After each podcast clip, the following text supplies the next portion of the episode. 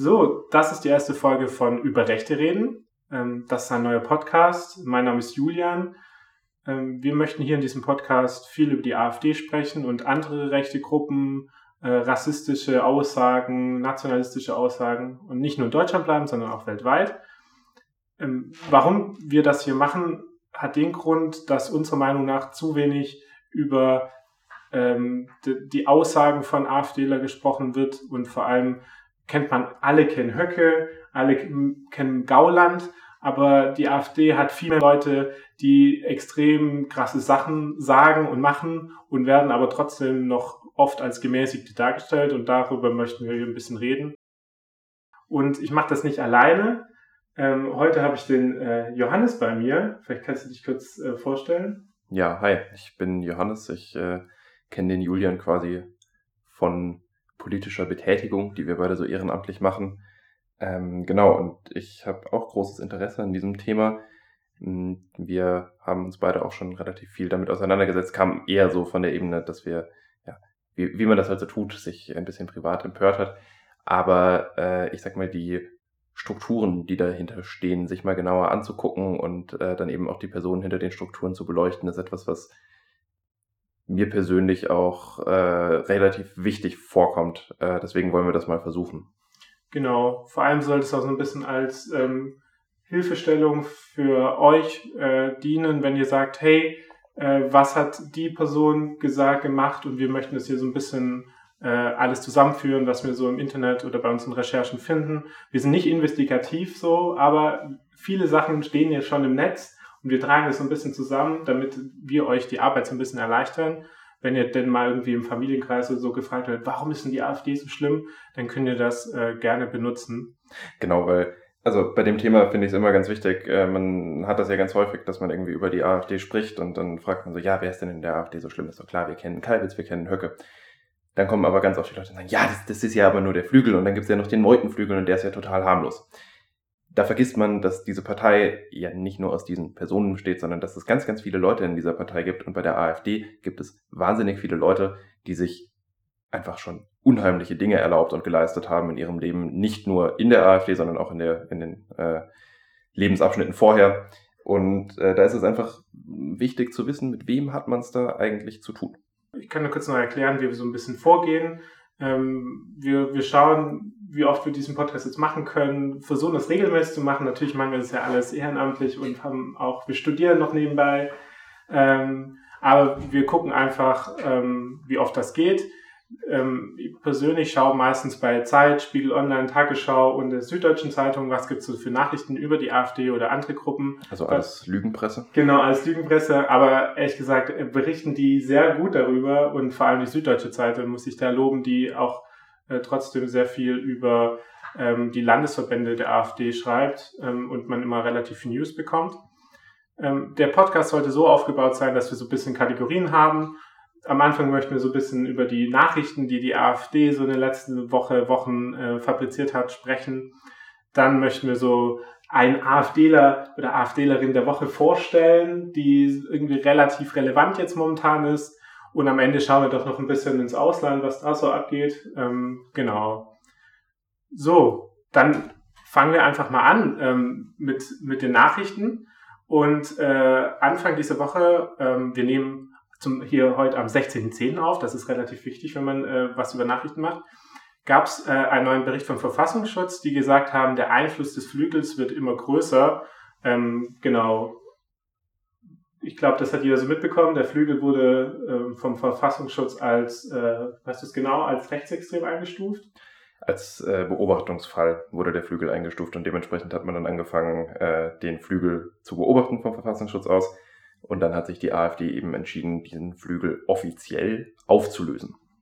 Genau, also den Flügel gibt's gar nicht, wobei es angeblich den Flügel davor auch nicht wirklich gab. Also es war auch eher ein, ein Begriff von Menschen, also es gab keinen ähm, kein Verein sozusagen oder keine offiziellen Strukturen. Deshalb kann man eigentlich den auch relativ schlecht auflösen und äh, deshalb finde ich es auch ganz gut, dass der Verfassungsschutz sagt, dass der Einfluss des Flügels immer größer wird, weil der ja mit äh, Personen behaftet ist und nicht mit einfach nur mit einem Namen. Ähm, genau, also ich glaube, ganz gut kann man es ausmachen. Vor ein paar Wochen wurde, glaube auch Niedersachsen wieder neuer Vorstand, äh, Landesvorstand gewählt und da hat sich auch ein Flügelmann durchgesetzt. Ähm, genau, also der Flügel, öfters wird ja auch gesagt, dass äh, die AfD ja immer moderater wird. Ähm, das ist absolut Quatsch. Und das ist auch gut, dass es der Verfassungsschutz feststellt. Manchmal frage ich mich bei dem Thema, ob der Verfassungsschutz äh, das so Leute da infiltriert oder einfach nur Zeitung liest. Das würde mich da immer interessieren, weil das würde eigentlich schon reichen in dem Fall. Es ist, es ist ja sowieso absurd, wie man auf diese These kommt, die AfD würde irgendwie moderater werden. Also ähm, wir, wir sitzen hier in Rheinland-Pfalz, von da aus nehmen wir den äh, Podcast auf und da, da gibt es so, gibt's so eine Gestalt in der Politik, Uwe Junge, äh, AfDler, der irgendwann mal aufgefallen ist dadurch, dass er einen ähm, Kommentar zur neuen Verteidigungsministerin äh, Kramp-Karrendorf rausgehauen hat. Kramp-Karrenbauer. Äh, Kramp-Karrenbauer, genau. das musst du schneiden. Äh, zu Kramp-Karrenbauer rausgehauen hat, indem er gesagt hat, es wird jetzt Zeit für den Aufstand der Generäle. So, weil es, ich glaube, das Hauptproblem war, dass eine Frau dieses Ministeramt übernehmen sollte, die dann auch relativ wenig Kontakt zur Bundeswehr davor hatte. Ähm, wäre wahrscheinlich nicht passiert, wenn es ein Mann gewesen wäre, aber das jetzt mal ganz beiseite gelassen. Der Mann wurde in der AfD inzwischen als zu liberal abgesetzt. Das, das ist schon krass. nicht ja. lang her. Also, also wie irgendjemand auf die Idee kommen kann, dass eine Partei, die so jemanden in ihrer, in ihrer äh, Parteiversammlung als ja nicht mehr, keine Ahnung, linienkonform genug, weil das ja zu, zu langweilig ist, mehr oder weniger abtut. Das, das ist mir ein Rätsel, wie man darauf kommt. Ja, du hast vollkommen recht.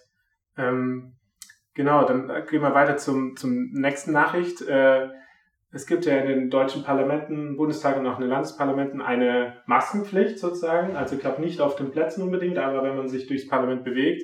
Die AfDler haben sich jetzt momentan sehr, äh, äh, haben das sich oft verweigert äh, und wollen jetzt dagegen klagen äh, im Bundestag. Ja, ähm, ich meine, man mag jetzt mal so juristisch von dieser Sache halten, was man möchte. Es geht ja da sowieso nur um die Symbolpolitik. Die AfD verweigert ja durchaus auch das mit der Maskenpflicht. Also äh, jetzt, nachdem die Maskenpflicht in Kraft getreten ist, ist beispielsweise äh, die gute Frau Storch äh, direkt mal ohne Maske im Plenarsaal erschienen. Das heißt, man setzt sich auch einfach darüber hinweg, bevor man irgendwie geklagt hat.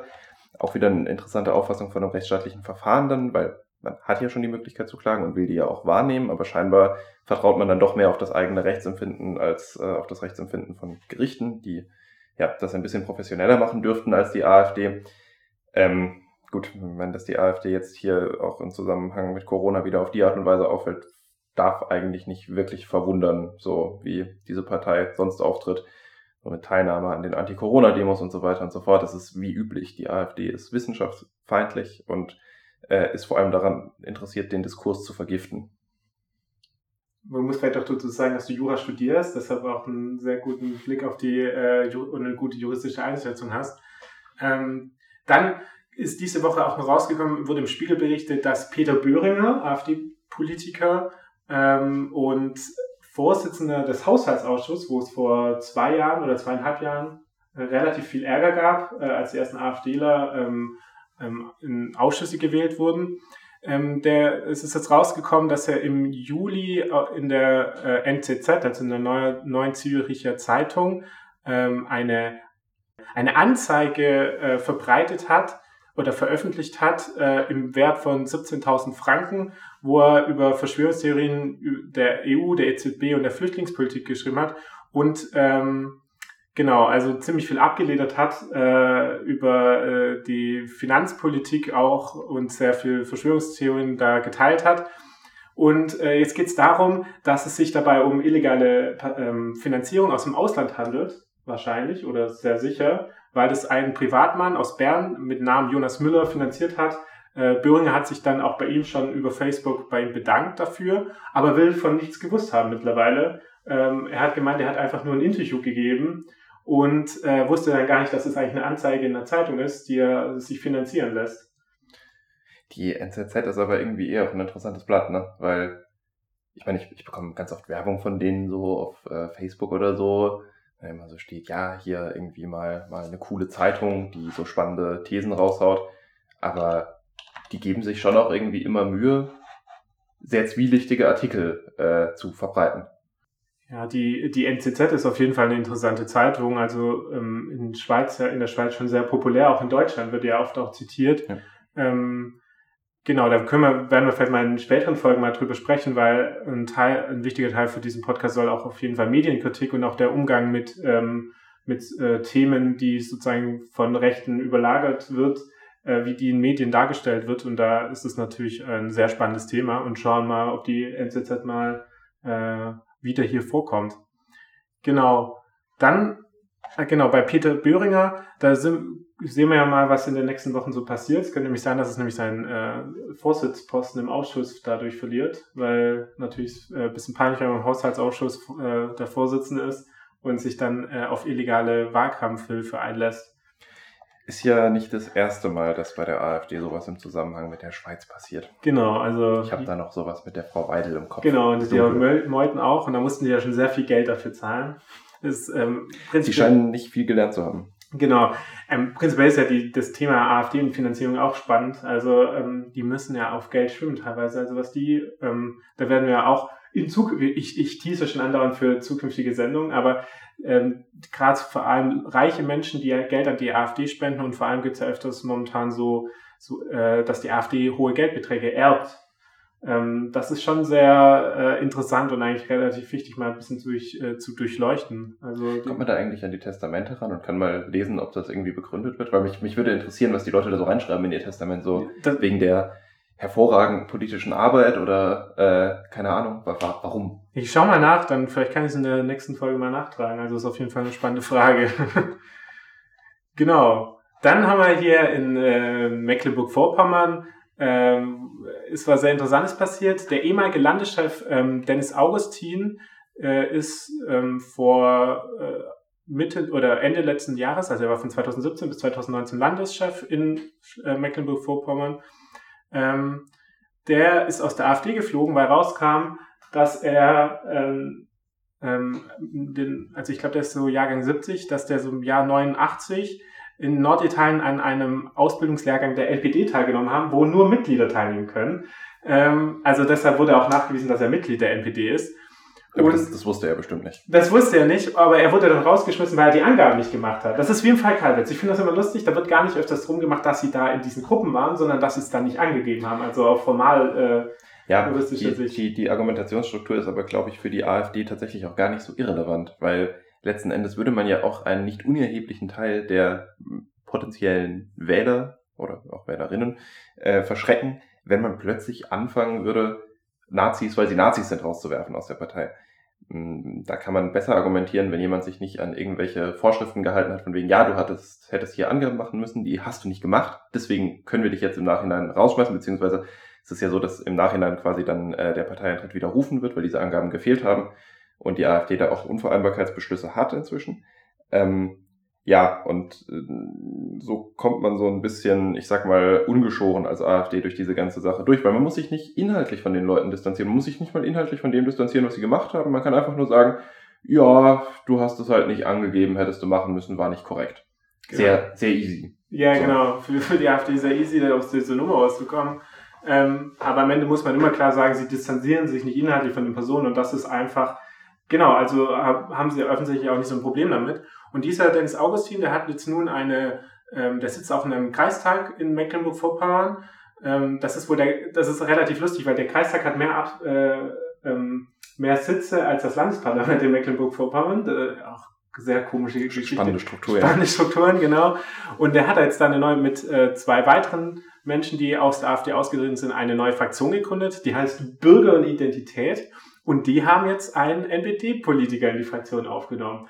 Also offensichtlich äh, war dieser Dennis Augustin so die äh, Distanz äh, zur NPD äh, endete nicht 1989, sondern wahrscheinlich nie. Genau, und da ist auch mal spannend zu sehen, was so in seiner Zeit als Landeschef, welche Kontakte er da so gepflegt hat. Äh, da gibt's leider nicht so die Angaben, aber ich meine, offensichtlich war der Kontakt zur NPD äh, immer vorhanden wahrscheinlich. Vielleicht hat der NPD-Politiker ja angegeben, dass er in der NPD ist. Dann genau. müsste das ja nach, der, nach den AfD-Statuten gehen. Genau. Genau, dann haben wir ähm, äh, Sachsen-Anhalt, jetzt gehen wir weiter nach Sachsen-Anhalt, genauso wieder eine komplett abstruse Geschichte. Also ich finde, wenn man sich mit der AfD ein bisschen beschäftigt, dann fällt einem schon auf, dass die sich so dermaßen schwer tun, an irgendwelche formalen Regeln zu halten und auch irgendwie, es ist so abstrus. Also hier geht es jetzt darum, dass ein ähm, Kreisverband Frank Pasemann, der momentan für diesen Kreis auch im Wahlkreis auch im äh, Bundestag sitzt, wieder als Spitzenkandidat nominiert hat. Das Problem an der ganzen Sache ist, dass Frank Pasemann äh, vor kurzem aus der AfD geworfen ist, wegen antisemitischen Aussagen. Ähm, er hat äh, Ende Februar hat er getwittert, äh, oder er hat ein Bild von Mich Michel Friedmann getwittert, der war früher ähm, stellvertretender Vorsitzender des Zentralrats der Juden und ist ein sehr bekannter Moderator, ich glaube auf äh, N24 und so, also sehr bekannt. Mhm. Ähm, und da hat er dann drunter geschrieben, äh, der ewige Friedmann, was natürlich eine eindeutige Anspielung ist auf den ähm, ähm, NS-Propagandafilm äh, Der ewige Jude. Und äh, Passmann hat das äh, damit entschuldigt, dass er gar nicht wusste, dass es diesen Film gibt. Äh, was eigentlich schon äh, sehr interessant ist, weil wie kann man denn auf etwas eine Refer also es ist, es ist immer wieder spannend, wie wenig AfDler wissen und äh, an was sie sich alles so nicht erinnern können. Genau. Also sehr, sehr, sehr interessant. Also ähm, ich hätte auch gern so ein partielles Gedächtnis. Genau, und auf ist auch spannend zu sehen, ähm, wie, ob, wie man das eigentlich schafft, äh, auch eine offensichtliche Referenz herzustellen, ohne die äh, eigentliche Referenz zu kennen. Also ähm, das ist auch eine interessante Kunst. Aber es hat ihm nichts geholfen. Am Ende ist er wahrscheinlich auch eher wegen was rausgeflogen, weil er seine äh, Beiträge nicht gezahlt hat. Äh, deswegen ist er wahrscheinlich aus der AfD geflogen. Ähm, also, wie gesagt, er ist rausgeflogen worden aus der AfD, aber trotzdem wurde er jetzt von, von seinem Kreisverband wieder als Spitzenkandidat, also als Bundestagskandidat aufgestellt. Und der Landesverband stellt sich hinter ihn, äh, stellt sich hinter diese Entscheidung. Ist auch äh, komplett. Also verrückt, verrücktes Vorgehen einfach so. Ich meine, genau. normalerweise passiert sowas ja nicht, weil normalerweise äh, hat man dann auch irgendwie so als so Unterverband von der Partei so ein bisschen Achtung dafür, was weiter oben mal passiert ist. Und ist dann nicht so völlig so, ja, ist mir scheißegal. Spannend. Ja, komplett, komplett abstrus. Aber ja, also chaotisch, chaotisch ist die AfD. Das äh, kann man nicht anders sagen. Genau. Ah, und äh, ja, diese, diese Intrigen ineinander, das ist auch sehr spannend. So, zu Nordrhein, weiter nach Nordrhein-Westfalen. Dort hat der Landtag die Reichskriegsflaggen verboten. Ähm, die AfD hat, äh, kannst du mal raten, ähm, dafür oder dagegen gestimmt? Ja, wahrscheinlich gegen das Verbot. gegen das Verbot. Denn es kommt die Aussage von dem Abgeordneten Sven Stritschler. Der hat nämlich gesagt, dass ähm, die anderen Parteien vorhaben oder er hielt den anderen Parteien vor, einen Popanz aufzubauen, Rechtsextremismus zu erfinden und aus dem Demos gegen die Corona-Maßnahmen einen Naziskandal zu fabrizieren. Das ist ja jetzt eigentlich auch eine recht spannende Frage, weil ich, ich finde tatsächlich, ähm, das, das ist jetzt auch, äh, ich glaube, NRW war nicht das erste Land, äh, das die Reichskriegsklagen verboten hat. Wenn ich mich recht entsinne, hat Bremen das schon gemacht. Ich glaube auch, ja. Ähm, man kann sich da ja durchaus drüber unterhalten, wie sinnvoll man das findet. Jetzt nicht, dass ich das Symbol der Reichskriegsflagge in irgendeiner Form sinnvoll fände. Ähm, die Frage ist aber immer, was, was erreicht man eigentlich genau damit, so Symbolpolitik zu betreiben, beziehungsweise Symbole zu verbieten auf äh, der Ebene. Ähm, weil, also ich, ich habe mir da neulich mal Gedanken drüber gemacht, weil in Konstanz war auch so eine lustige Querdenker-Demo und dort war eine der Auflagen, dass die Leute keine Reichskriegsflaggen mitnehmen dürfen. Da waren die an sich noch erlaubte Symbole, aber jetzt war es verboten, auf der Demo mit Reichskriegsflagge rumzulaufen, wo ich persönlich mir dachte, warum verbietet man das eigentlich? Weil lass die Leute doch mit dieser Flagge rumlaufen, sie disqualifizieren sich damit doch sowieso selber für den öffentlichen Diskurs und zeigen, auf wessen Seite sie stehen. Weil mit einer Reichskriegsflagge läuft man heute in Deutschland rum, in der Regel, weil die Hakenkreuzflagge verboten ist. Also sorry, aber äh, die Reichskriegsflagge ist das Symbol der neuen Rechten in Deutschland oder eines der wichtigsten Symbole der neuen Rechten in Deutschland mit dem man eben hausieren geht. Ja, also ich, ich finde ich finde so Verbote an sich ähm, dann schon verständlich. Wie gesagt, ich möchte darüber jetzt gar kein allgemeines Urteil sprechen. Ähm, aber ich sag mal, so auf dieser Demo fand ich die Entscheidung dann doch, das hat mich einfach ein bisschen gewundert. So, was, was, was, was ist das für eine Demo-Auflage? Du darfst diese Flagge nicht mitnehmen. Verstehst du, was ich meine? Genau, ich verstehe, was du meinst. Ich finde, äh, natürlich ist diese Flagge, das ist ein Symbol für Nazis, genau. Ähm, die Frage ist natürlich, ähm, die Leute gehen ja trotzdem auf die Demo. Also ja. ähm, und dadurch, wenn sie die gleiche Gesinnung dabei. Genau, genau, ähm, genau, da ist die Flagge ja relativ irrelevant. Am Ende ist es ja nur ein Stück Stoff und ähm, dadurch, dass sie jetzt die Flagge nicht mehr dabei haben, ist es natürlich jetzt zum Beispiel schwieriger, auf so Corona-Demos den Leuten zu sagen, hey, bei euch laufen Nazis mit, weil die dann offensichtlich keine Symbolik mehr davon tragen. Und Zumindest nicht mehr eine ganz so offensichtliche Symbolik und dann wird es schwieriger, das wieder im Einzelfall zu erklären. genau.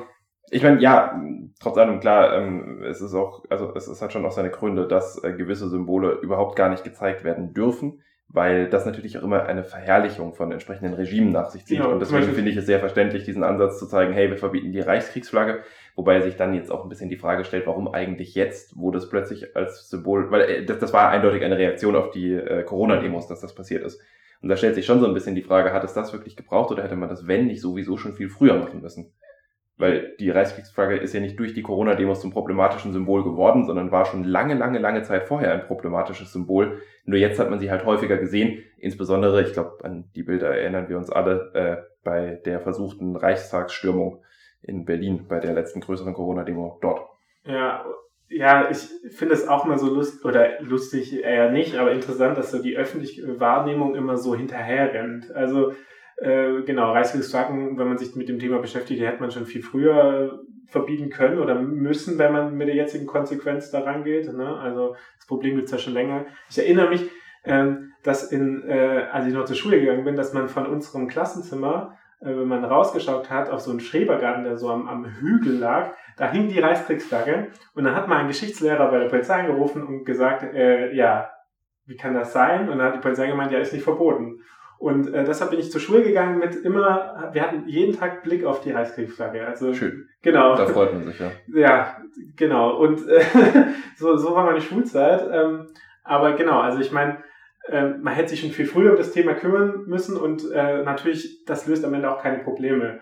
Äh, genau, Ja, also Trotz, trotz allem, es ist ja, es ist ja auch wieder lustig, wie die AfD da, äh, da, da reagiert, weil ich meine, mit so einer Argumentation hätte man das Ganze ja schon auch angreifen können, hätte sagen können, ey Leute, also so von wegen, keine Ahnung, ähm, das bringt überhaupt nichts, so ein Symbol zu verbieten, weil äh, die, die Flagge kann ja nichts dafür, das ist ja sonst immer dieses übliche Zeug, was da rumgelabert wird, so diese angebliche Neutralität von irgendwelchen faschistischen Symbolen und deswegen könne man die jetzt nicht verbieten oder abschaffen oder was auch immer. Äh, aber sich dahin zu stellen und zu sagen, ähm, man verbietet die Reichskriegsflagge jetzt, damit man danach sagen kann, Leute, die sie tragen, wären rechtsextrem. Äh, Das, das, das ist so ein bisschen falsch rum. Da macht man den Bock zum Gärtner, weil man ist nicht rechtsextrem, weil man eine verbotene Flagge mit sich rumträgt, sondern man ist rechtex man, man, man trägt diese Reichskriegsflagge mit sich rum, weil man rechtsextrem ist. Nicht Genau. andersrum. Ja, sie tun ja auch so, als äh, hätte diese Flagge auch gar keine Geschichte. Also sprechen ja der Ja. Flagge komplett die Geschichte ab. Äh, sie machen das Und, so, als und die Symbolik in der jüngeren Vergangenheit. Genau. Das ist nämlich auch ein ganz wesentlicher Ja. Punkt dabei. Die Reichskriegsflagge war jetzt nicht von Anfang an dieses Symbol für die neue Rechte, aber das hat sich so entwickelt. Das hat sich Ja. in den letzten äh, Jahrzehnten halt so geprägt in Deutschland. Übrigens, es gibt auch äh, Bilder mit Reichskriegsflagge, wo äh, Höcke drauf ist, ich glaube aus den Ja, frühen gut. 2000ern auf irgendwelchen Nazi-Demos in äh, Dresden. Äh, und äh, Kalbitz gibt es auch mit Reichskriegsflagge in Griechenland. Also so AfD und Reichskriegsflagge kennen Sie jetzt schon Da, relativ da, gut aus. da kommen wir vielleicht nachher noch Da kommen wir nachher nochmal dazu, genau. Und dann haben wir jetzt noch die, äh, äh, der Abschluss unserer Nachrichtenrunde endet in Bayern. auch wieder äh, so, so, so, also so wieder so traurig komische Geschichte. Also der Landesverband Bayern und die Fraktionen der AfD in Bayern sind komplett zerstritten, ähm, die sich auch die ganze Zeit äh, gegenseitig äh, absetzen wollen. Ähm, also momentan ist so, dass der Fraktionsvorstand wohl in Bayern oder der AfD in Bayern ähm, irgendwie nur noch aus dem, äh, von, von sich selber getragen wird, aber irgendwie so gut wie alle Abgeordneten sie loswerden möchten, aber nicht die nötige Zweidrittelmehrheit bekommen, um sie abzuwählen. Und Folgendes hat sich jetzt in Bayern zugetragen bei einer ähm, Sitzung der AfD. In den Räumen der AfD kam es äh, zu einem Unfall.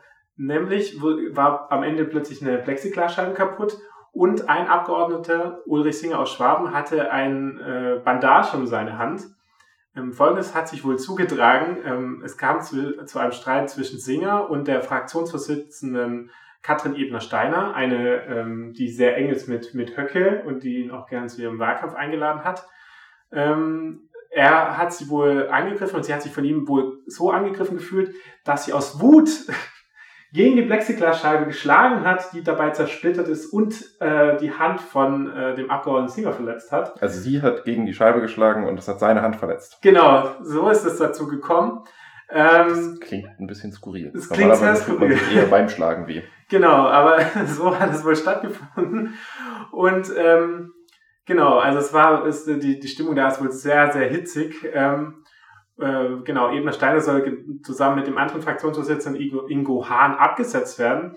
Ähm, genau, und Ebner Steiner hat jetzt am Tag danach ähm, zu, der, äh, zu dem Vorfall gesagt, dass Singer sie bedrängt und verbal attackiert hat und sie hat sich dabei so gefühlt und sie hat dann ruckartig gegen den Kasten gestoßen und äh, also es war ein Unfall und eigentlich ist er schuld.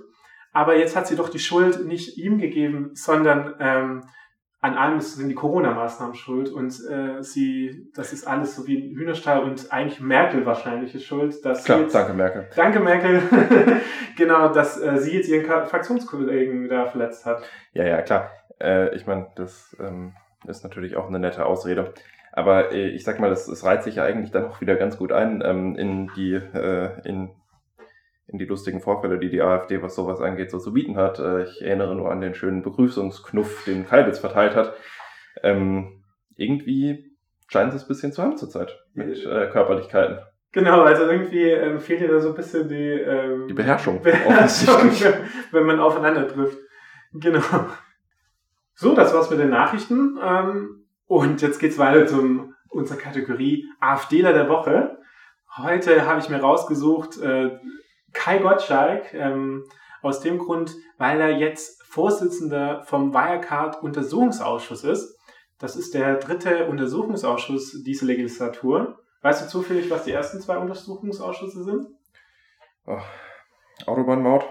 Äh, genau. Müsste einer sein. Das ist der zweite Untersuchungsausschuss. Okay.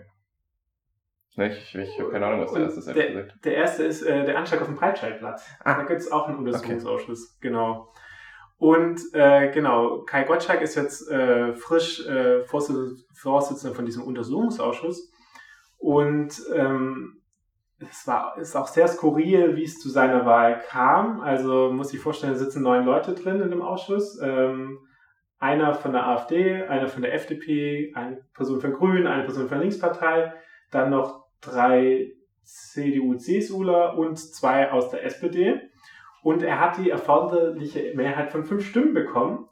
Ähm, warum stand überhaupt zur Wahl? Das hat was mit ähm, demokratischen Gepflogenheiten zu tun. Ja, demokratisch ist äh, nicht ganz richtig. Parlamentarische. Gepflogenheiten. Also das, das, das, das ist dann immer ein äh, netter Ausdruck, ähm, wenn man sowas wie ungeschriebene Regeln hat, wie man sich äh, gegenüber der anderen Menschen und anderen Fraktionen halt zu verhalten hat im Bundestag.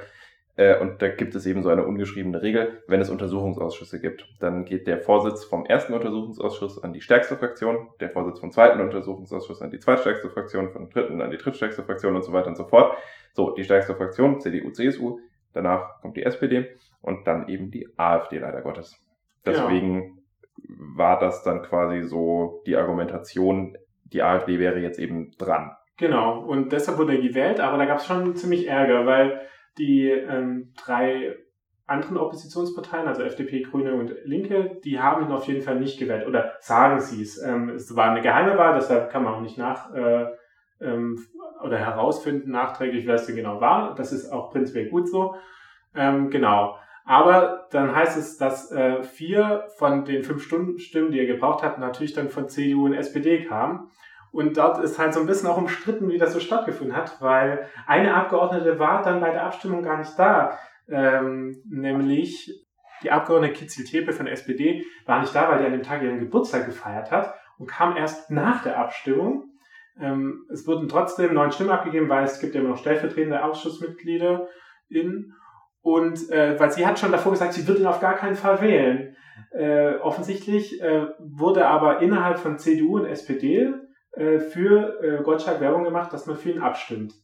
Ähm, auch nicht nur aus dem Grund, weil es parlamentarische Gepflogenheiten hat, sondern auch wohl aus dem Grund, um nicht, äh, damit nicht ähm, Hans Michelbach von der CSU, der stellvertretende Ausschussvorsitzender ist, nicht selbst Vorsitzender wird, weil der wohl der CSU ein bisschen abhanden gekommen ist und gerade so ein bisschen seine eigene Freiheiten entdeckt hat und auch gerne mal Anfragen, äh, kritische Anfragen an die Regierung stellt.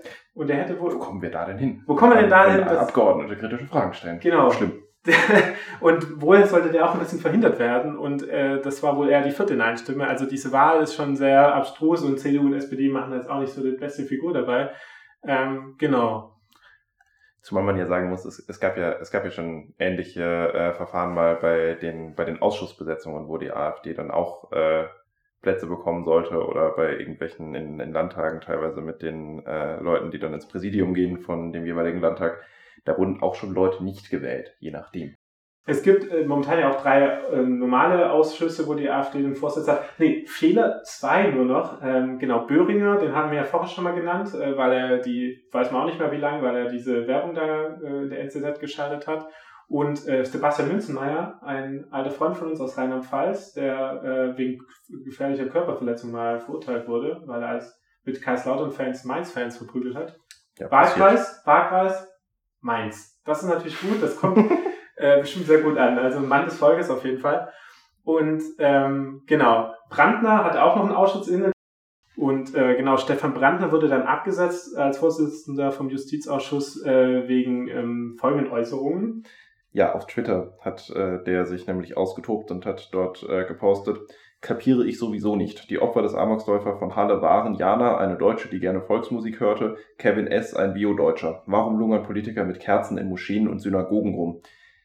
also jetzt mal davon abgesehen, dass das auch wieder dieses klassische äh, Mimimi, uns Kartoffeln geht so schlecht in Deutschland ist, äh, schon alleine, dass er schreibt, der Amokläufer von Halle, nachdem äh, relativ klar ist, dass das eben kein Amoklauf, sondern ein rechtsextrem motivierter Anschlag war, ähm, spricht Bände und eine solche Person, die eben ja auch Begrifflichkeiten, die dann eben auch durch eine durchaus juristische Definition durchgehen, beziehungsweise jetzt nicht unbedingt nur eine juristische, sondern eine wissenschaftliche Definition durchgehen und deswegen unter so einem Begriff gefasst werden. Eine Person, die es ablehnt, sich den Tatsachen zu beugen und die eigene Meinung da einfach über das zu stellen, was äh, so, ja, man als vielleicht so etwas wie die objektive Wahrheit in dem Fall bezeichnen kann, äh, das, das ist schon ein starkes Stück. So eine Person hätte in so einem Ausschuss halt auch reichlich wenig verloren. Ja, auf jeden Fall. Geschweige denn im Vorsitz von so einem Ausschuss. Also Katastrophe.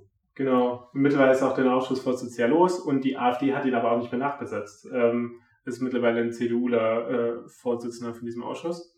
Aber nochmal zurück zum Wahlkeit-Untersuchungsausschuss. Da gab es ja schon, also vielleicht, äh, was war dieser, was, was ist dieser Wirecard-Skandal? Ähm, es ging ja darum, dass plötzlich ähm, einem börsennotierten Unternehmen, das auch Teil von DAX war, äh, oder im, im DAX notiert wurde, äh, plötzlich war ja Milliardensummen verschwunden und die es nie gab. Genau, also Bilanz, Bilanzfälschung war der Vorwurf. Da standen dann äh, quasi in den, in den Aktiva auf einmal 1, ich weiß nicht wie viel, 7 oder 9, bin ich ganz nicht, bin ich nicht ganz sicher, Milliarden Euro drin, die halt schlicht und ergreifend nicht existiert haben.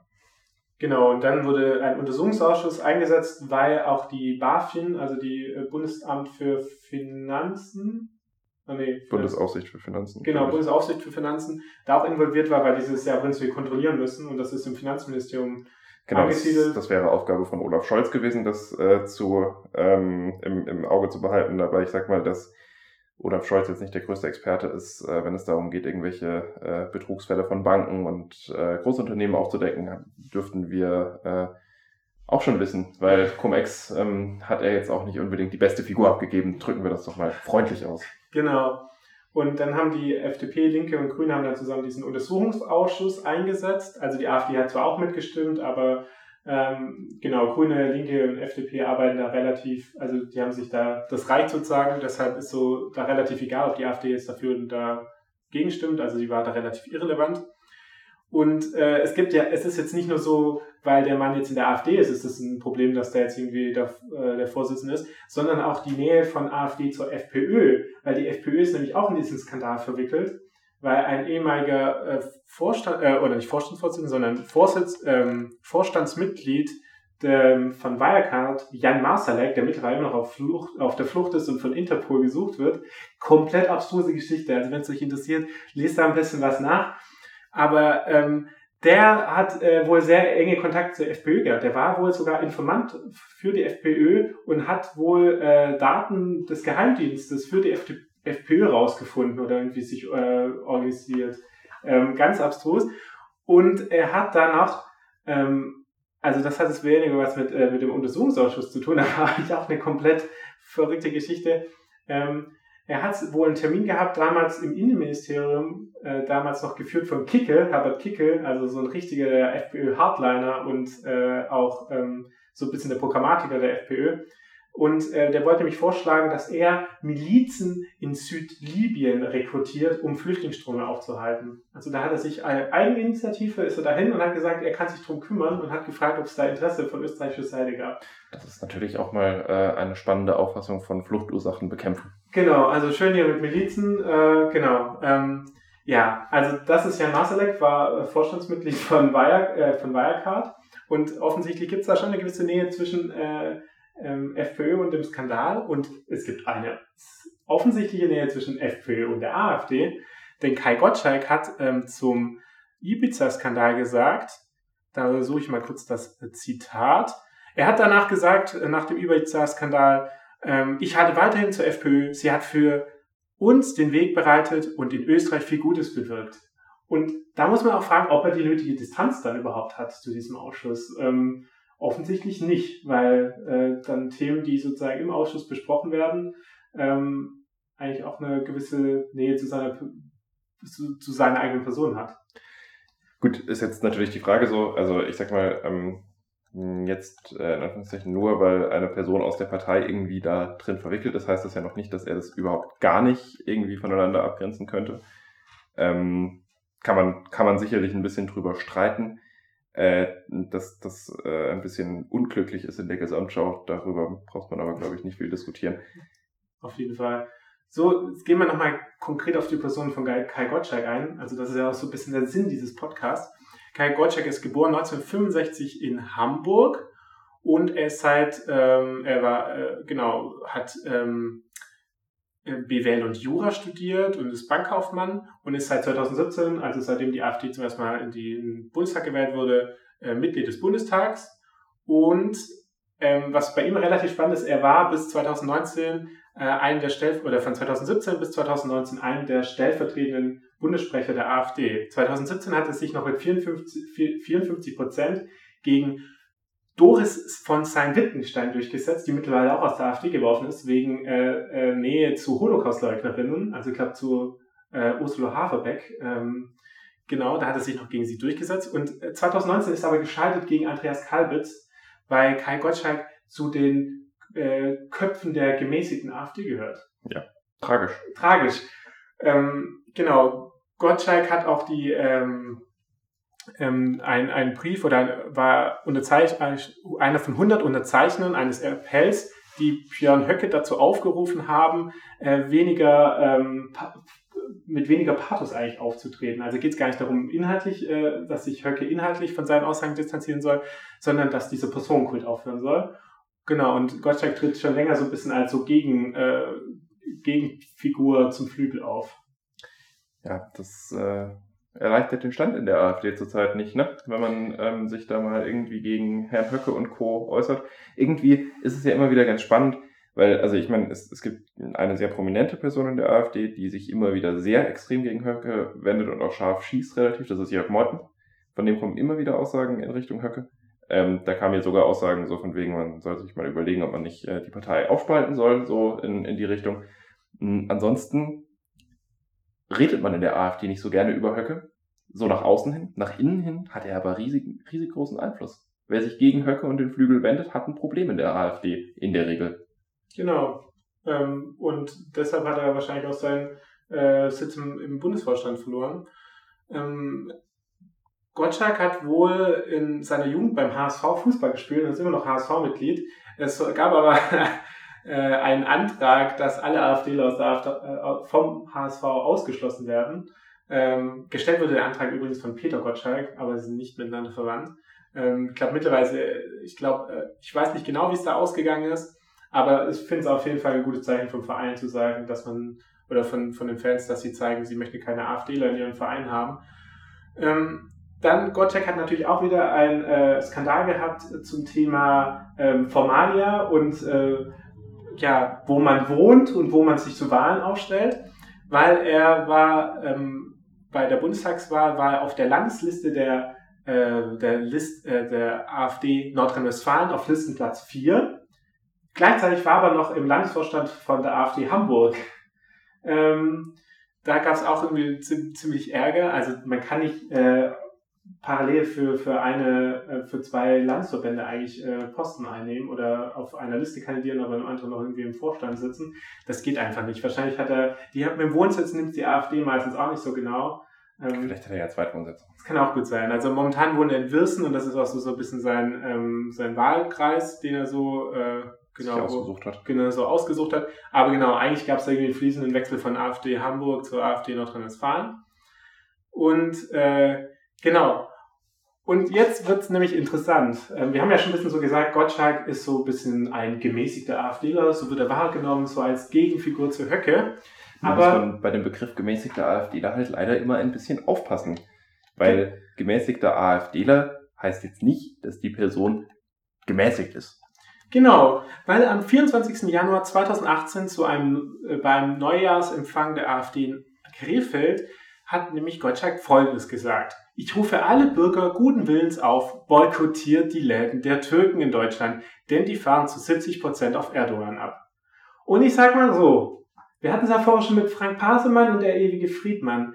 Da einen äh, Zusammenhang zu, äh, zum Nationalsozialismus zu finden, ist ja, ich sag mal so, na, relativ nah. Und äh, die Aussage ist ja genau die gleiche wie damals von den Nazis boykottiert die Läden der Juden. Und damit spielt er ja auch. Also das ist mir vollkommen bewusst gewesen.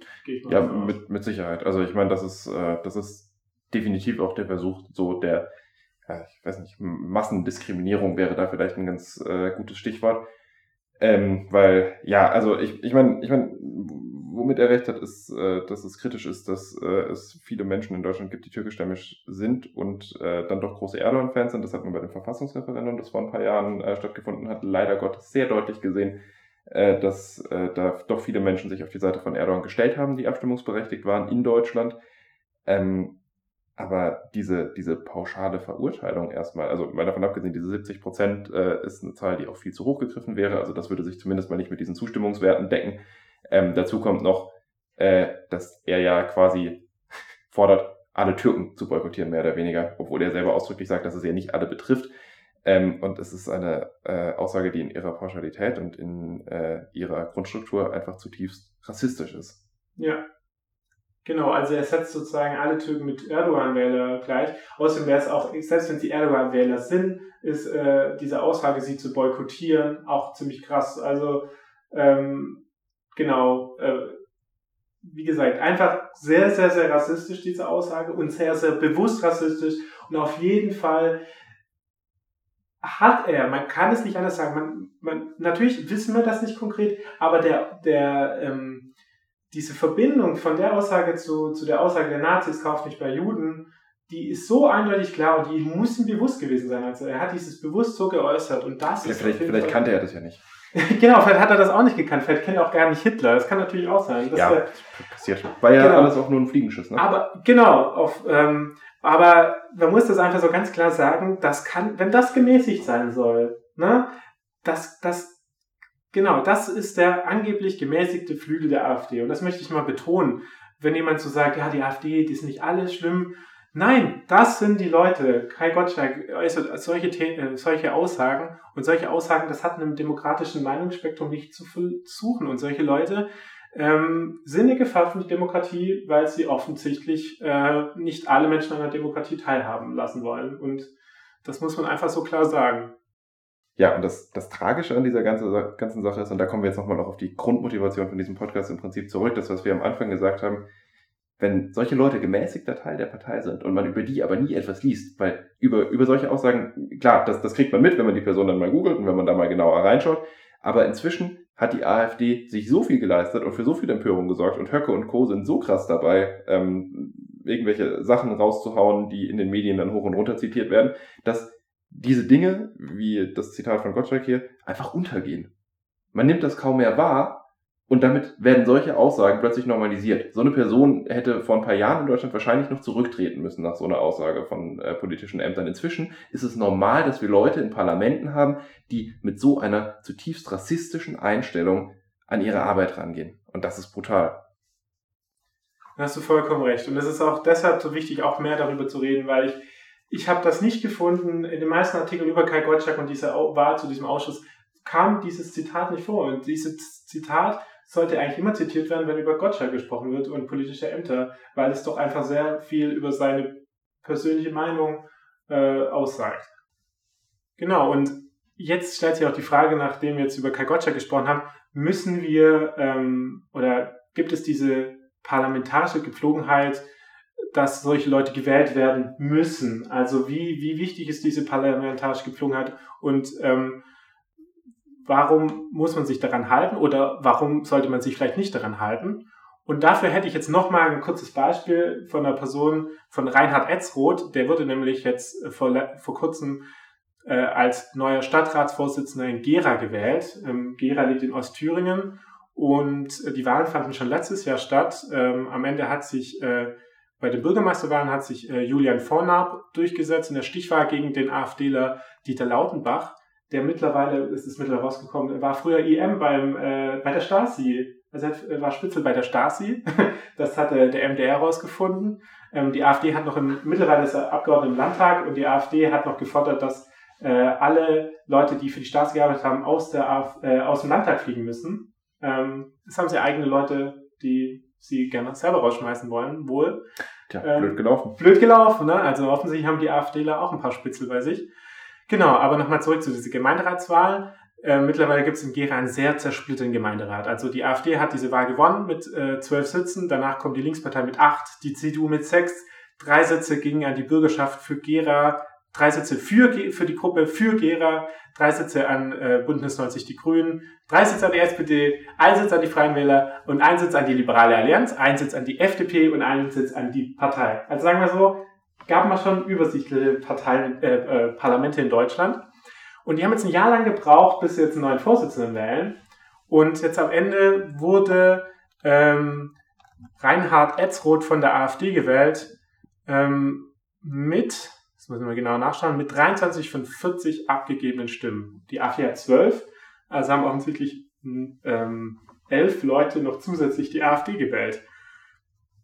Und äh, über Reinhard Etzroth ähm, findet man auch so ein bisschen was. Ähm, äh, also der war 2015 auf einer Tygida-Demo. Das haben äh, antifaschistische, antifaschistische Gruppen aus Gera haben das jetzt letztens äh, rausgefunden. Äh, Tygida ist so ein bisschen der komplett rechtsextreme Bruder, kleine Bruder von Pegida, wo wirklich nur Neonazis rumlaufen und 2015 auch nur Neonazis rumgelaufen waren. Äh, vor allem haben die auch sehr enge Kontakte zur NSU gehabt. Ähm, also zum Beispiel Hauptredner war da David Köckert, äh, könnt ihr gerne mal googeln. Ähm, schönste Gesicht Deutschlands, also er hat sich mitten auf die Wange eine schwarze Sonne, also ein, äh, ein Neonazi-Symbol tätowieren lassen. Ähm, genau, und der hat, hat auch bestimmt nicht gewusst, was es ist. Genau, wusste was ja auch nicht, äh, liegt wahrscheinlich am Tätowierer am Ende. Der ja, gesagt, blöd, bitte, blöd gelaufen. bitte einmal was machen hier, was gut aussieht. Und äh, der Sohn von Reinhard Etzroth hat auch dort eine Rede gehalten. Ähm, genau, und äh, das ist natürlich, äh, also sagen wir so, ne? Also offensichtlich hat dieser Reinhard Etzroth eine gewisse äh, Nähe zu Neonazis gehabt, also ist auf jeden Fall mal auf so einer Demo mitgelaufen. Und äh, er selbst hat dann ein bisschen gesagt, ähm, hat gesagt, ja, da wird immer als alles so aufgebauscht und so und es wäre alles halb so schlimm gewesen und äh, er entschuldigt sich auch gar nicht dafür, sondern äh, regt sich eher darüber auf, warum andere das halt so wichtig ansehen. Und ähm, Ärger gab es so ein bisschen, nämlich bei der Frage, wer hat ihn denn jetzt mitgewählt äh, zum Stadtratsvorsitzenden? Weil am Ende will es jetzt wieder niemand gewesen sein. Also SPD, Grüne, Linke sagen, also sie waren es auch nicht. Äh, die CDU sagt auch, sie war es nicht, aber alle anderen behaupten, die CDU war es. Das heißt, ähm, äh, die Linke, die CDU und die SPD sagen alle, sie waren es nicht. Das heißt, und die Grünen. Sagen auch nicht. Das heißt, das heißt schon mal, schon mal 20, 20, die es nicht gewesen sein können. Genau, ähm, was aber nicht sein kann. Ähm, äh, genau, weil insgesamt hat er ja 23 Stimmen bekommen oder 17 dagegen. Was ist, was ist eigentlich äh, für Gera für eine Gruppe? Das habe ich leider jetzt nicht so schnell auf die Schnelle rausgefunden, aber es, okay. äh, genau, ähm, ja, total interessant, dass es so kleine Gruppen gibt. Wahrscheinlich sind es so Art Wähler, wahrscheinlich. Also ich habe jetzt nicht gefunden, dass sie jetzt äh, unbedingt rechtsextrem sind. Ja, okay. Wenn, wenn jemand was von den äh, HörerInnen äh, dazu weiß, gerne könnt ihr uns äh, das mitteilen. Aber genau, das habe ich jetzt nicht rausgefunden, dass da irgendwelche, ob das nicht so verkappte AfD sind.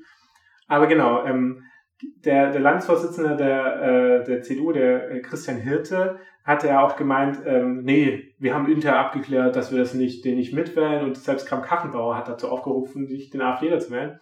Jetzt langsam kommt aber raus, dass äh, die äh, in der Fraktion den Leuten das freigestellt wurde, ob sie ihn jetzt mitwählen oder nicht. Ähm, also wogegen ja auch erstmal gar nicht so viel spricht, weil das eine Person, die gewählt ist, die Wahlfreiheit Wahlfreiheit hat, zu sagen, ich, ich tue das, wovon ich überzeugt bin und äh, nicht das, wozu ich gezwungen werde, ist an sich ja nicht verkehrt. Die Frage ist, was die Leute daraus machen. Genau. Und am Ende ist halt so ein bisschen, ich meine, das Ärgerliche an der Geschichte ist ja eigentlich, da wird jetzt jemand gewählt und niemand gibt zu, dass es war. Und das ist auch nicht so gut für eine Demokratie, wenn dann so, so Wahlen so stattfinden, weil am Ende finde ich schon, selbst wenn es eine geheime Wahl ist bei einer Personenwahl, sollte man trotzdem gerade dazu stehen, in so einem Fall wer ihn gewählt hat, weil jetzt sind alle so ein bisschen ratlos und keiner weiß genau. Definitiv, das, das ist ja letzten Endes, als ob äh, der Bundestag Gesetze machen würde und nachher alle Parteien sagen, haben wir nichts mit zu tun, wissen wir nicht, wer es war. Genau. Und trotzdem ist das Gesetz dann plötzlich da. Das kann nicht gesund sein. Genau, und jetzt am Ende stellt sich vielleicht, oder äh, nach hier Reinhard Elsroth und ähm, Kai Gottschalk stellt sich so ein bisschen die Frage, wie es jetzt, wie ich ja schon gemeint habe, wie es denn mit so parlamentarischen Gepflogenheiten sind. Müssen wir oder müssen ähm, AfDler gewählt werden, wenn sie nach parlamentarischen Gepflogenheiten oder nach, wie es halt so immer war, äh, gewählt werden müssen. Was ist da deine Meinung dazu? Also ich, ich, ich würde da jetzt erstmal ganz gerne sagen, so, ähm, man muss das ein bisschen differenziert betrachten. Ähm, ich weiß, das ist so eine klassische Juristenfloskel, äh, es, es kommt darauf an. Ähm, aber also fangen wir jetzt mal an mit diesem Fall in Gera, wo es äh, darum geht, dass eine Person gewählt wird, die ja faktisch sehr großen Einfluss hat auf das Verwaltungsgeschehen und das, was dort dann passiert. Ich meine, da gibt es ja auch schon eigentlich gar keine Entschuldigung dafür, dass so eine Person gewählt wird, weil das hat nichts mit einer parlamentarischen Gepflogenheit zu tun oder sowas in der Art. Und dass Parteien, die sich selber als demokratisch bezeichnen, so jemanden dann wählen, also eine Person von einer solchen Partei wählen, äh, das ist bedenklich. Und da würde ich mal ganz klar sagen, da ist die Frage nicht, muss man die Person wählen, da ist die Frage, darf man die Person wählen? Und das würde ich ganz klar mit Nein beantworten, gerade wenn man sich eben die Person, die da jetzt gewählt wurde, auch nochmal im Detail anschaut. Jetzt äh, dann vielleicht äh, ja zum, zum nächsten Punkt und zu deiner eigentlichen Frage, wie sieht es eigentlich aus so mit, mit der Wahl oder Wählbarkeit aufgrund von parlamentarischen Gepflogenheiten? Und auch da würde ich wieder sagen, es kommt ein bisschen darauf an, um was für ein Amt es sich denn nachher handelt. Weil es gibt Ämter, in denen hat man mehr Gestaltungsrechte und Freiräume und es gibt Ämter, in denen hat man weniger Gestaltungsrechte und Freiräume. Wenn man sich zum Beispiel mal äh, das Bundestagspräsidium anschaut, ähm, da ist es ja letzten Endes so, wenn da jetzt irgendwie, äh, ich sag mal, eine Person, die äh, eher kritisch ist, drin sitzt, dann mag das nicht schön sein, aber davon geht die Welt auch nicht sofort unter weil diese Einzelperson doch extrem wenig Kompetenzen hat. Diese Einzelperson kann zum Beispiel nicht irgendwie die Tagesordnung bestimmen, diese Einzelperson kann nicht alleine irgendwelche Sitzungstermine festlegen oder sowas in der Art. Da hält sich der, die, die, die Gefahr von einem Missbrauch dieses Amts einfach in relativ engen Grenzen. Deswegen würde ich sagen, da kommt es tatsächlich dann auch ein bisschen darauf an, was ist das denn für eine Person. Weil Menschen wie Stefan Brandner, über den wir vorhin mal kurz gesprochen haben, ähm, so, also der im Justizausschuss gewesen ist, die sollte man ganz grundsätzlich nicht wählen, auch wenn die AfD sie vorschlägt und die AfD sie noch so gerne in irgendwelchen Ämtern drin haben möchte. Leute, die offen faschistisch Äußerungen tätigen, die dürfen in einer Demokratie nicht gewählt werden, in meinen Augen, egal für welches Amt. Wenn es sich da allerdings um eine Person handelt, die zwar in einer Partei ist, die rechtsextrem ist, der Person selber dieser Vorwurf aber nicht direkt gemacht werden kann, dann würde ich sagen, ist das ein bisschen harmloser. Ich persönlich würde so eine Person übrigens nicht wählen, wenn ich im Bundestag sitzen würde und so dieses politische Mandat hätte. Ich würde aber sagen, das ist jetzt eine Frage davon, äh, wie, also eine Frage der persönlichen politischen Überzeugung. So, ist man überzeugt davon, dass man sagt, okay, es gehört eben dazu, dass die AfD auch gewählt wurde und dementsprechend auch in so einem Gremium vertreten sein muss, wenn das eben Wille der WählerInnen war? Oder beruft man sich dann eher auf das freie Mandat und sagt, ich wurde ja dafür berufen, dass ich mit meinen Überzeugungen für das einstehe, was hier an Politik passiert und zu diesen Überzeugungen gehört, dass ich keine Person aus einer rechtsextremen Partei wähle.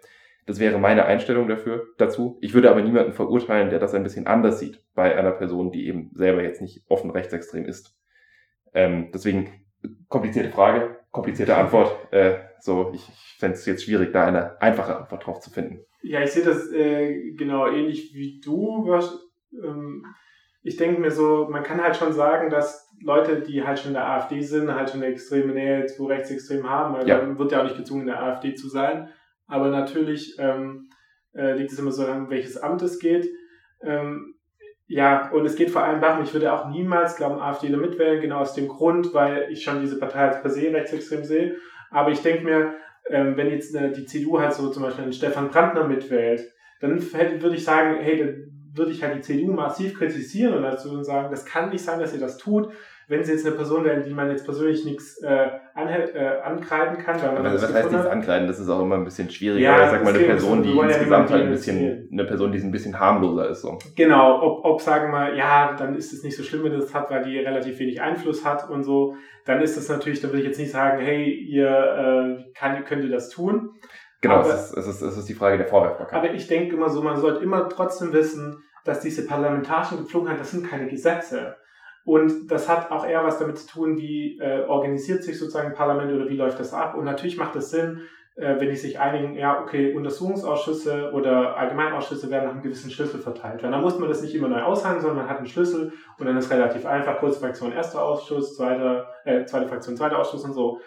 Aber das heißt natürlich nicht, dass äh, dass man das auch für die AfD gelten muss. Und das muss jedem Abgeordneten immer neu überlegen, wähle ich diese Person mit? Und äh, da muss man sagen, das muss jede Person für sich selber finden. Man kann nicht sagen, sich hinter irgendwelchen Gepflogenheiten verstecken, sondern am Ende muss man sagen, äh, wählt man dann trotzdem eine rechtsextreme Person. Und äh, da kann man nicht sagen, ja, das war die Gepflogenheit. Also ich finde, ähm, da machen sich vor allem CDU und SPD sich diesem Bundestag doch immer sehr, sehr einfach und, und verstecken sich gerade bei diesen Ausschüssen doch gerne hinter diesen Gepflogenheiten.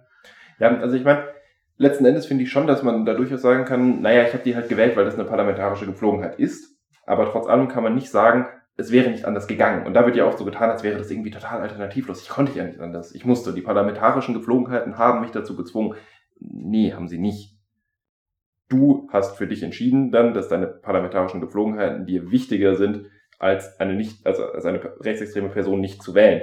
Das ist, wie gesagt, in manchen Situationen irgendwo ein gangbarer Weg. Aber in meinen Augen, ja, ich, ich wie gesagt, ich finde das auch kritisch, ich würde das selber nicht machen. Mir ging es jetzt nur darum, so ein bisschen darzustellen, dass ich eben nicht äh, jemanden dafür komplett verurteilen würde in jedem Fall, sondern auch sagen würde, so ich würde da ein bisschen auf den Einzelfall gucken und ein bisschen differenzieren, äh, wie man das macht. Persönlich muss ich deswegen ja noch lange nicht diese Leute wählen, das würde ich auf gar keinen Fall tun. Ähm, ja. Genau, also ich finde, ja. Ach so, und was ich noch sagen wollte, äh, bei dem Thema parlamentarische Gepflogenheiten und bei dieser Begrifflichkeit, da sollte man eben auch immer ein bisschen vorsichtig sein, weil jetzt sprechen wir davon, dass wir aus parlamentarischen Gepflogenheiten irgendwelche AfDler da in irgendwelche Ämter schicken müssen und uns ja gar nichts anderes übrig bleiben würde, egal wen die da vorschlagen. Also zumindest gibt es Leute, die so argumentieren. Die AfD hält sich an diverse parlamentarische Gepflogenheiten nicht.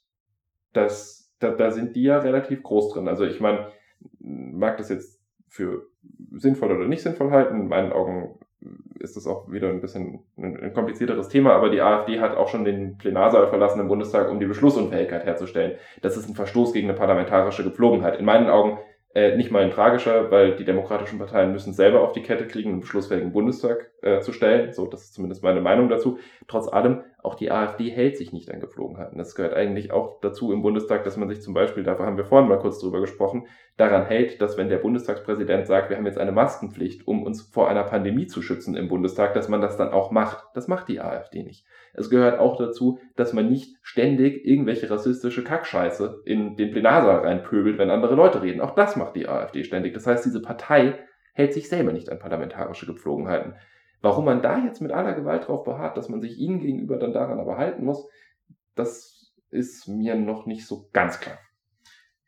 Und vielleicht zum Abschluss zu dem Thema kann man noch äh, die Geschichte so erzählen, als damals zum jetzigen Bundestag die, das Bundestagspräsidium gewählt wurde, als der AfD-Kandidat Albrecht Glaser dreimal durchgefallen ist und am Ende dann Gauland dann vor den Journalisten stand und gesagt, wow, das kann nicht sein, so antidemokratisch und hier hätte niemand geflogen haben. Und dann wurde er wohl gefragt, ja, ob er den Claudia Roth mitgewählt hat. Äh, nee, natürlich nicht, hat er dann geantwortet. Also äh, auch ein lustiges Bild, dass alle die AfDler mitwählen sollen, aber die anderen Kandidaten wurden ja auch nicht mit 100% gewählt. Also die AfDler haben die anderen ja auch nicht gewählt. Ähm, dann muss man sich nicht auch wundern, wenn der eigene Kandidat nicht gewählt wird. Auch das ist richtig, ja. Wer äh, eben den Diskurs vergiftet und absolut kooperationsfeindlich unterwegs ist die ganze Zeit, der braucht sich eben auch nicht wundern, wenn niemand mit ihm kooperiert. Genau. So, ähm, jetzt machen wir noch mal ein bisschen äh, Nachrichten, äh, die weniger vielleicht mit der AfD zu tun haben oder direkt mit der AfD zu tun haben. Ähm, zum einen, äh, die Bundes-FDP entzieht Kemmerich die Unterstützung für die nächste Thüringen-Wahl. Die wird ja schon im April stattfinden. Ähm, genau, er hat nämlich äh, getwittert, äh, nicht die Annahme der Wahl war der Fehler, sondern der Umgang der anderen demokratischen Parteien mit der Situation. Ähm, da auf jeden Fall kann die FDP ja echt froh sein um so tolles Personal, weil er wird ja wahrscheinlich wieder eintreten. Aber man muss sagen, immerhin hat die Bundes-FDP gehandelt. Also immerhin haben sie dieses Mal was getan, weil, also das, das war ja damals nach der Kämmerich-Wahl äh, ein, ein Spektakel eigentlich mit anzugucken, wie so die Reaktionen ausgefallen sind, wo dann erstmal die ganzen Gratulationen geflogen sind, äh, auch wieder aus der CDU, CSU übrigens gleich mal ganz am Anfang in den ersten zehn Minuten, weil niemand hatte damit gerechnet, dass das passiert, weil es ja auch vom Präsidium der CDU und so verboten worden war, dass das passieren darf. Ähm, und dann ist das ja alles wieder so rückgängig gemacht worden. Da sind ganz viele Tweets wieder verschwunden von irgendwelchen Bundestagsabgeordneten oder Leuten in Ministerien und so weiter und so fort, die sich äh, gefreut haben, dass Bodo Ramelow die Wahl nicht gewonnen hat, entsprechend. Ähm, und ja, die sich halt gefreut haben, obwohl die AfD da mitgestimmt hat. Das ist insofern natürlich jetzt auch wieder ganz interessant, als dass jetzt so das, was Kemmerich momentan tut, dann total skandalisiert wird, weil Jetzt gibt es sowas wie einen Common Sense in der FDP und auch in der CDU, glaube ich, zu dem Thema, nämlich, das war ziemlich dämlich damals. Den gab es zu dem Zeitpunkt, wo Kemmerich gewählt wurde, aber überhaupt gar nicht. Das heißt, so klar scheint das in Wirklichkeit für diese Parteien doch nicht zu sein. Nee, und sie brauchte mal relativ lang und äh, also zumindest haben sie das Ereignis gebraucht, um zu sehen, dass es nicht geht. Genau. Und wussten nicht schon vorher, dass es nicht geht. Und das finde ich ein bisschen äh, verwirrend. Ja, und vor allem, glaube ich, hat es bei der FDP auch eher gebraucht, dass sie bei 5% momentan liegen bei den Umfragen und offensichtlich das alles nicht so gut ankam, dass sie plötzlich auch mal einen Ministerpräsidenten. Ein, ein, Minister, einen Ministerpräsidenten, den natürlich auch keiner wollte, weil ich meine, was haben die in Thüringen geholt? Äh, die waren mit 16, 16 Stimmen drüber oder sowas. Genau. Also die sind ja quasi äh, nur durch einen unglücklichen Zufall ins Parlament gekommen, äh, wenn man das jetzt mal ganz böse äh, ausdrücken möchte ähm, und äh, maßen sich dann an, das heißt maßen sich an, aber stellen dann den Ministerpräsidenten und äh, erklären dann, ja, ja, das sei ja irgendwie mehr so gewollt, als wenn Bodo Ramelow genau. Ministerpräsident ist, der ja wahnsinnig hohe Zustimmungswerte selbst bei CDU-WählerInnen in Thüringen hatte. Genau. Also da ist auf jeden Fall mal gespannt. Ich glaube, äh, die FDP wird nicht mehr in dem neuen Landtag in Thüringen vertreten sein. Äh, das ist auch lustig, wenn du deine eigene Partei nicht mal, deinen eigenen Landesverband nicht mehr unterstützen kannst. Wann, wann wählen die in Thüringen neu? Äh, Ende April, meine ich. Ende April. Das genau. war doch die Geschichte, dass man äh, die Wahl noch ein bisschen verschieben musste, damit noch der ein oder andere seine Diät. Genau, bekommt, die ne? CDUler, genau, die wollten nämlich nicht direkt neu wählen, sondern ähm, in Thüringen ist ja wohl so, da wird nicht nach der ersten Legislatur hat man äh, Anspruch auf Pensionen auf Pensionsanspruch, sondern erst, glaube nach sechs Jahren. Deshalb wählen sie erst jetzt äh, ein Jahr nach der letzten Wahl. Äh, damit, damit, die Ansprüche bestehen, genau, weil die CDU davon ausgeht, dass viele von ihnen rausfliegen. Genau, das war ihnen am wichtigsten. Das ist natürlich gut, wenn man Politik äh, nur deswegen macht, um seine, wegen seinen Pensionsansprüchen. Genau. Wobei, wobei ich da auch sagen muss, ich verstehe nicht so ganz, warum die anderen Parteien das nicht ein bisschen mehr ausschlachten. Weil, also ich finde schon auch, dass die Linke da zu dem Thema auch einfach mal ein bisschen was sagen könnte in Thüringen und sagen könnte, ja, übrigens haben wir jetzt seit einem Jahr eine äh, Regierung, die quasi nur formal arbeitet, weil ich, ich, ich meine, da passiert ja inhaltlich jetzt die ganze Zeit nichts und das ist hier nicht das, was man von Politik erwartet, dass es quasi nur so eine Sachverwaltung ist. Und ich meine, also gerade in Zeiten von äh, Corona also klar, das ist Zufall gewesen, das konnte man davor natürlich nicht wissen, aber gerade das zeigt ja eigentlich, dass es schon nicht so cool ist, wenn man dann eine äh, Regierung, die im Zweifel regierungsunfähig ist, wenn die Opposition das möchte, im Amt hat. Das ist gar nicht, gar nicht so, gar nicht so ungefährlich, was da gerade läuft. Gar nicht so cool, ja. Und ähm, ich denke, wir werden. Und das wegen Pensionsansprüchen der CDUler. Also man möge sich das wirklich mal bitte zu Gemüte führen, ja, was das bedeutet. Fall. Auf jeden Fall. Ich denke, wir werden über Thüringen dann äh, ähm, mal schauen, wie lange es den Podcast gibt, aber äh, vor, der, vor der Wahl wahrscheinlich nochmal intensiver darüber sprechen. Genau. Dann in Deutschland, was noch relativ vielleicht in, interessant ist zu erwähnen, gab es auch Wahlen, Bürgermeisterwahlen in Chemnitz. Ähm, das ist deswegen interessant, weil ja vor zwei Jahren diese, diese ähm, Ausschreitung von den Neonazis dort gab, ähm, in, dieser, in dieser krassen Dimension. Und dort hat sich aber relativ deutlich mit 34,88 Prozent ähm, Sven, der SPDler Sven Schulze durchgesetzt. Ähm, äh, er folgt jetzt auf Barbara Ludwig, die nicht mehr angetreten ist, die war auch damals von der SPD. Und es gab insgesamt fünf KandidatInnen Und auf dem letzten Platz war der Mann von der AfD, der Bundestagsabgeordnete Ulrich Oehme, kam nur auf 13,22 Prozent. Also vielleicht ein ganz gutes Signal. Erfreulich. Erfreulich, genau, dass äh, die AfD jetzt noch nicht irgendwelche Bürgermeister stellt. Und ähm, schauen wir noch ein bisschen weltweit. Ähm, das war schon, äh, diese Woche kam jetzt raus, dass es äh, lange Haftstrafen für äh, die Spitzen der goldenen Morgenröte gibt. Vielleicht kannst du kurz erzählen, was die goldene Morgenröte ist und was so passiert ist in der letzten Woche. Ja, die äh, goldene Morgenröte ist eine Partei in Griechenland. Das ist eine rechtsextreme Partei in Griechenland, die äh, relativ ähm, eng mit der großen Finanzkrise im Zusammenhang steht. Da wurde sie gegründet, da hat sie ihre Sternstunde erlebt sozusagen. Und äh, sie hat, ich habe das in einem anderen Podcast gehört, da hat das jemand ganz schön gesagt, sie hat quasi den anderen europäischen äh, Parteien gezeigt, wie man Antidemokratie mit Parlamentarismus verbinden kann. War also auch lange Zeit so eine Art Vorbildpartei für äh, viele ja, Rechtspopulisten und Rechtsextremisten in, Deutsch, äh, in Deutschland, in ganz Europa. Die, die Partei äh, wurde jetzt ähm, als kriminelle Organisation eingestuft tatsächlich und als solche verboten, was äh, schon eine ziemlich heftige Geschichte ist, also eine ziemlich heftige, ein ziemlich heftiger Vorwurf auch. Es ist ein unglaublich langes Verfahren gewesen, es hat fünf Jahre gedauert, genau. ähm, bis die damit mal fertig waren. Ähm, es war ein riesenkomplexer Prozess äh, mit äh, ganz vielen unangenehmen äh, Stellen äh, drin.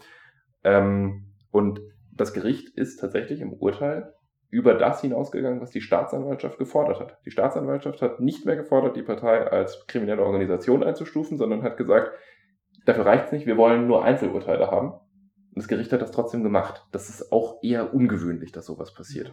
Und für, für Griechenland ist das ein extrem wichtiges Urteil gewesen, dieser ganze Prozess, weil ähm, genau konkret ging es auch um den Mord an einen linksgerichteten Rapper Pavlos Fisas, der 2013 von Mitgliedern ähm, der Goldenen Morgenröte ermordet wurde. Und es gab auch noch andere Schläge, äh, Anschläge auf Flüchtlinge und so, die konkret mit der Goldenen Morgenröte in Verbindung gebracht werden.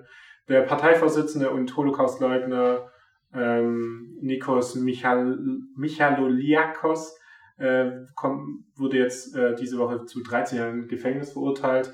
Und auch der Europaabgeordnete, also muss man sich echt vorstellen, der Mann sitzt immer noch im Europaparlament momentan, ähm, Janos Lagos, der wurde ähm, genau für die gleiche Zeit, äh, also auch genauso für 13 Jahre verurteilt.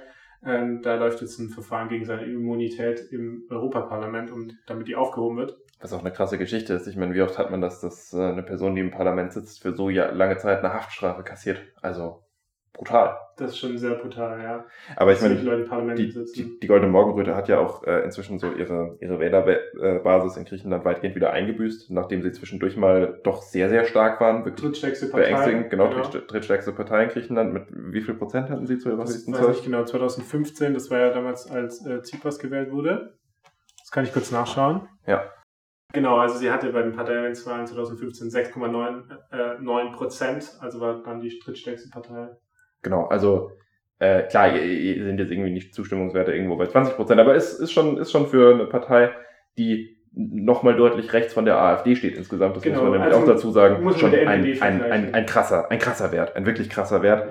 Ähm, die sind aber inzwischen mehr oder weniger wieder bei Null. Also das Interesse an dieser Partei hat extrem nachgelassen. Auch so über diesen sehr langen und aufreibenden Prozess hat sich das ein bisschen erledigt, das Thema. Trotzdem ein extrem wichtiges Urteil, weil damit eben eine faschistische Partei verboten wurde, die äh, durchaus ja die freiheitlich-demokratischen Werte untergraben hat oder versucht hat zu untergraben. Und ich denke, es ist vor allem wichtig, dass man sich sozusagen nicht äh, hinter eine Partei verstecken kann, wenn man eigentlich eine ähm, nationalistische, ähm, fremdenfeindliche und vor allem äh, gewalttätige Organisation ist und sich nicht sagen kann, hey, wir sind eine Partei und das dürfen nicht angreifen, oder ihr könnt uns nicht verbieten, sondern es ist extrem wichtig, dass die Leute auch die Haftstrafen bekommen haben für das, was sie da ähm, verbrochen haben. Ich meine, sie sind verantwortlich für den Mord. Also. Genau, interessant, interessant ist eben, dass äh, man dann gesagt hat, dass die Parteivorsitzenden dafür eine Verantwortung tragen, dass es also nicht so ist, dass es irgendwie ja, Einzelfälle sind, die aus der Partei herauskommen, sondern dass die Struktur der Partei dazu angeregt hat. Und äh, ich glaube, also was, was das angeht, wenn man sich da mal so ein bisschen die, ähm, also gibt so ein paar in Anführungszeichen Skandalaufnahmen von äh, Mitgliedern von der Goldenen Morgenröte, was die da so um sich werfen, das, das ist auch wirklich der Hammer. Äh, also ja, das äh, sei den Leuten empfohlen, die ähm, mal hören wollen, wie sich so richtige Antisemiten äußern beispielsweise. Also das, das ist wirklich krass. Genau, und äh, vielleicht noch ein bisschen den Bezug zu Deutschland herzustellen. Ähm, die gehören zu einer Parteienfamilie mit der NPD. Und äh, ich glaube 2007 oder 2008 gab es den, äh, wurden sie besucht von einer deutschen äh, Neonazi-Gruppe. Und äh, zu dieser äh, äh, Delegation hat auch ein gewisser Andreas Kalbitz gehört. Äh, der bestimmt nicht wusste, was die Goldene Morgenröte ist. Genau, und da stand nämlich, gibt es ein Bild mit ihm und der Reichskriegsflagge ähm, mit der Goldenen Rote, Morgenröte zusammen. Also genau. Ähm, ja, zusammen, was zusammengehört, nicht wahr? Genau. So, dann vielleicht noch zum Ende ähm, nochmal hier. In Wien fanden Landtagswahlen statt und äh, das machen wir ganz schnell, weil wir reden schon sehr lange. Ähm, es ist aber relativ äh, interessant, weil es eine Ende wahrscheinlich einer politischen Karriere ist, die wir auch schon ein bisschen länger verfolgen, nämlich die von HC Strache, äh, der ja äh, letztes Jahr fand ja der Ibiza-Skandal statt und das war eigentlich schon, eigentlich hat man da schon gedacht, das wäre sein Ende gewesen, ist ja dann aus der FPÖ rausgeflogen ähm, und ähm, genau, hat jetzt nochmal mit einer eigenen Partei angetreten, die äh, überraschenderweise einfach HC Strache hieß oder ähm, Team HC. Hat er, hat er versucht, sich nochmal zu vermarkten. Genau. Ähm, Aber Koksen auf Ibiza und versuchen, äh, Medien zu beeinflussen, kam dann vielleicht doch nicht so gut an, dass es dafür reicht. Und ehrlich gesagt, warum er ausgerechnet versucht, in Wien Fuß zu fassen? Ähm, es liegt daran, dass ähm, er vor fünf Jahren, als die letzten Wahlen stattfanden, 30 Prozent geholt hat. Also er wäre fast Bürgermeister geworden. Er ist Wiener, also er okay. ist extrem populär in Wien. Ich kann ja kurz sagen, wie jetzt die Wahlen ausgingen. Also die SPÖ hat deutlich gewonnen, ist auch sehr krass, weil die im, im, im kompletten Land Österreich komplett zu, am Boden liegen. Die haben 41,62 Prozent geholt und Michael Ludwig wird äh, Bürgermeister bleiben. Die FPÖ, die hat ja noch 30 Prozent vor fünf Jahren, die liegt jetzt bei 7,11 Prozent. Also unter, unter Strache, aber ich meine, das, das ist ja interessant, weil die, die, die Frage ist so ein bisschen, wo, wo sind die eigentlich hin, die Wähler? Genau, äh, wo sind die hin? Also Strache hat nur 3,2% geholt, äh, ist als der 5%-Hürde gescheitert. Ähm, eine Partei, die Bierpartei heißt, hat auch 1,8% geholt, also die war auch nicht viel, viel schlechter als so eine äh, österreichische Satirepartei. Ähm, aber die ÖVP hat mittlerweile 20% und hatten bei der letzten Wahl nur 9% Also sie haben 11% gewonnen. Die das heißt, da könnte der ein oder andere FPÖ-Wähler abgewandert sein. Genau, weil wenn man sich so die Politik der ÖVP jetzt in Österreich anguckt, so mit Sebastian Kurz, also die haben ja äh, inhaltlich die FPÖ eigentlich komplett kopiert. Ähm, in Österreich haben sie ja einen Wahlkampf gemacht, ähm, äh, dass Sozialwohnungen nur noch mit Sprachnachweis äh, gegeben werden können oder vergeben werden können. Gut, ähm, wir wollen jetzt auch gar nicht mehr so viel mehr darüber reden. Ähm, vielleicht reden wir einfach in der nächsten Folge drüber. Ähm, ist ja ein spannendes Thema. Spannendes Thema. Und äh, jetzt kommen wir zum endgültigen Abschluss. Äh, wir hoffen, ihr habt es echt bis zum Ende durchgehalten. Äh, mal gucken, wie es jetzt. Äh, wir schneiden ja natürlich noch ein bisschen, weil es kamen sehr viele. Ich habe mich sehr oft verzettelt, aber es wird trotzdem lang bleiben.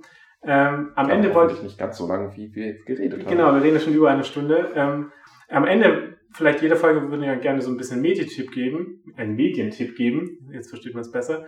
Ähm, diesmal geht es um eine, ähm, äh, würde ich gerne eine Doku von Arte vorschlagen, die heißt, äh, geht um den Ku Klux Klan. Also äh, wir haben über die USA noch gar nicht geredet, äh, wird man vielleicht mal, mal tun, aber es ist sehr spannend, weil es die älteste rechtsextreme Organisation der Welt und äh, da erfährt man wirklich Spannendes, wie sich so eine Organisation entwickelt hat, die es schon seit dem 19. Jahrhundert gibt und bis heute. Und äh, vor allem war die schon tot äh, Ende des 19. Jahrhunderts und erst durch Hollywood wurde die wiederbelebt, ähm, weil die da einen Film äh, oder produziert haben, der ein sehr geschichtsrevisionistisch war. Also ähm, die Rolle des Ku Klux Klan während dem Bürgerkrieg äh, auf eine sehr falsche Weise dargestellt haben und deshalb sind die wieder so erfolgreich wie bis heute, kann man fast sagen. Auf jeden Fall sehr spannend, guckt es euch an, ist in der Arte Mediathek zu finden. Und ähm, das war's mit dem Podcast. Ähm, wir hoffen, es hat euch gefallen. Ihr habt bis zum Ende durchgehalten. Ähm, wenn ihr wollt, gebt uns gerne Feedback. Ihr könnt uns gerne über Instagram schreiben. Ähm, da heißen wir über Rechte reden. Folgt uns auch gerne. Oder äh, schreibt uns eine Mail. Äh, die Mailadresse einfach am Stück über Rechte reden at gmail.com. Über, also mit UE geschrieben.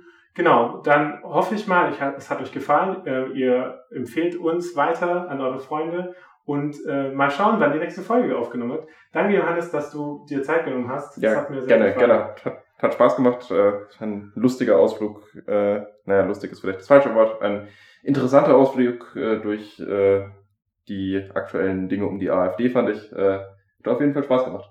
Cool. Dann macht's gut. Ciao. Tschüss.